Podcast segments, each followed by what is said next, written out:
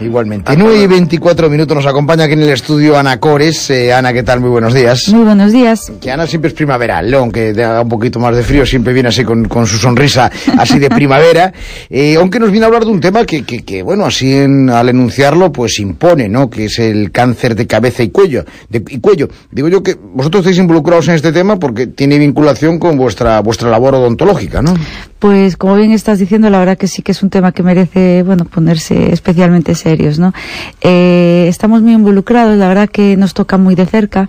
Eh, ahora estamos comenzando a colaborar con la Asociación de Cáncer de Cabeza y Cuello, entre otras cosas, pues voy a comenzar a, a dar charlas a esos enfermos que lo padecen, pues para ayudarles a, digamos, afrontar un poquito más los efectos secundarios de los tratamientos y estas cosas, ¿no? Y la verdad que es un tema que me, me quiero involucrar de lleno porque nos, nos toca directamente a los odontólogos, porque somos los encargados de diagnosticar este tipo de, de patologías. Eh, hay muchas que se desarrollan por no haber detectado en el dentista, o bien porque el paciente no hizo las revisiones pertinentes o por lo que sea. Hay lesiones que son que no son eh, eh, un cáncer en sí, pero que si no se tratan pueden llegar a serlo. Entonces tenemos que estar ahí siempre muy atentos eh, para, porque como digo yo, podemos salvar vidas, ¿no? Eh, ¿Hay lesiones previas que pueden ser lesiones eh, cancerizables? Efectivamente, sí. Como te estaba diciendo, hay lesiones que, eh, que te avisan que pueden llegar a ser. No quiere decir que lo vayan a ser seguramente, pero hay una estadística muy alta de que lo pueden llegar a ser, como por ejemplo son unas leucoplasias o unas úlceras traumáticas, que a veces empieza todo por una úlcera eh, tonta que hace daño a la prótesis y no se trata. Eso con el paso de los años se puede malignizar, ¿no? Unas quelitis, bueno, ciertas patologías que a nosotros nos tienen que poner ya un poquito a la, a la expectativa y, y tratar de, solucionarlas, ¿no? Cuando nosotros ya vemos que, que a pesar de muchos tratamientos eh, que le damos al paciente, estas lesiones no desaparecen, entonces ahí ya nos empezamos un poquito a, a poner más serios, ya que hacer biopsias, derivar ya a, a centros especializados, vaya, con lo cual somos un eslabón yo creo que importantísimo, por eso me toca muy de, muy de cerca.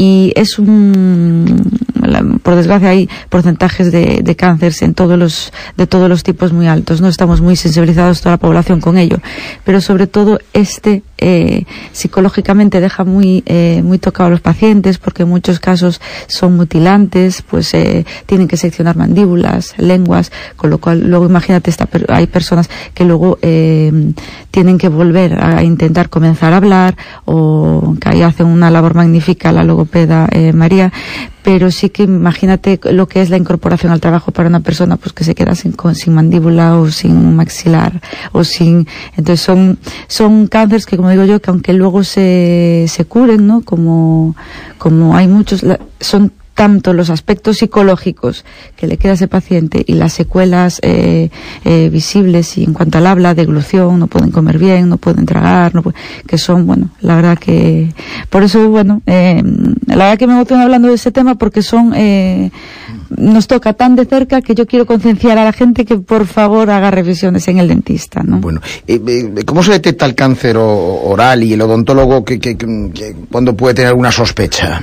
Pues eso, com, eh, si vemos eh, lesiones que, que son, bueno, pues eh, eh, que nosotros a pesar de los tratamientos que le damos no, no remiten, no mejoran, siguen ahí. Hay, cuando vemos, por ejemplo, eh, úlceras muy grandes con bordes así eh, bases induradas, digamos, Pablo, lesiones que ya vemos que son muy feas, ¿vale? Y que por encima llevan mucho tiempo ahí, pues nos hacen sospechar. A veces incluso aparece un cáncer de labio que es pues por una exposición eh, exagerada al sol, eh, aparecen pues eso como heriditas o llagas en los labios que al final se malignizan, ¿no? Entonces tenemos que estar muy atentos a eso y como bien decía, cuando nosotros vemos que no se resuelve, pues hacer biopsias.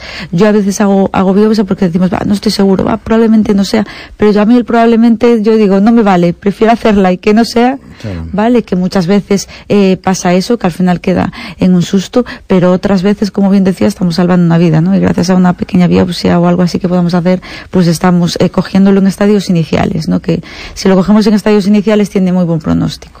Bueno, eh, ¿qué, ¿qué, aconsejas? ¿Prevención o qué? Sobre todo eh, prevención, que el paciente esté muy atento también si tiene síntomas como por ejemplo pues eso, una llaga en los labios que no que no cicatriza o vemos eh, parches parches blancos o de color rojo en la boca, úlceras o llagas grandes que llevan mucho tiempo con nosotros, eh, si tenemos dolor o incluso dolor de oído, dificultad al tragar, bueno, una serie de síntomas que si ve el paciente que se mantienen mucho en el tiempo, eh, debe de, de, de, acudir al dentista, ¿no? Y prevención, básicamente, como bien siempre digo, eh, eh, acudir al dentista eh, para un diagnóstico precoz, con lo cual eh, es que no existe una fórmula mágica, digamos, que previene por completo el, el cáncer oral, pero sí hay medidas preventivas que nos van a ayudar, eh, digamos, a reducir su riesgo de aparición, ¿no? Y la primera y la más importante, sobre todo, dejar de, de lado el tabaco y alcohol. Estas dos cosas unidas son, eh, digamos, de los factores que, causales más importantes. Eso unido, por supuesto, también a una,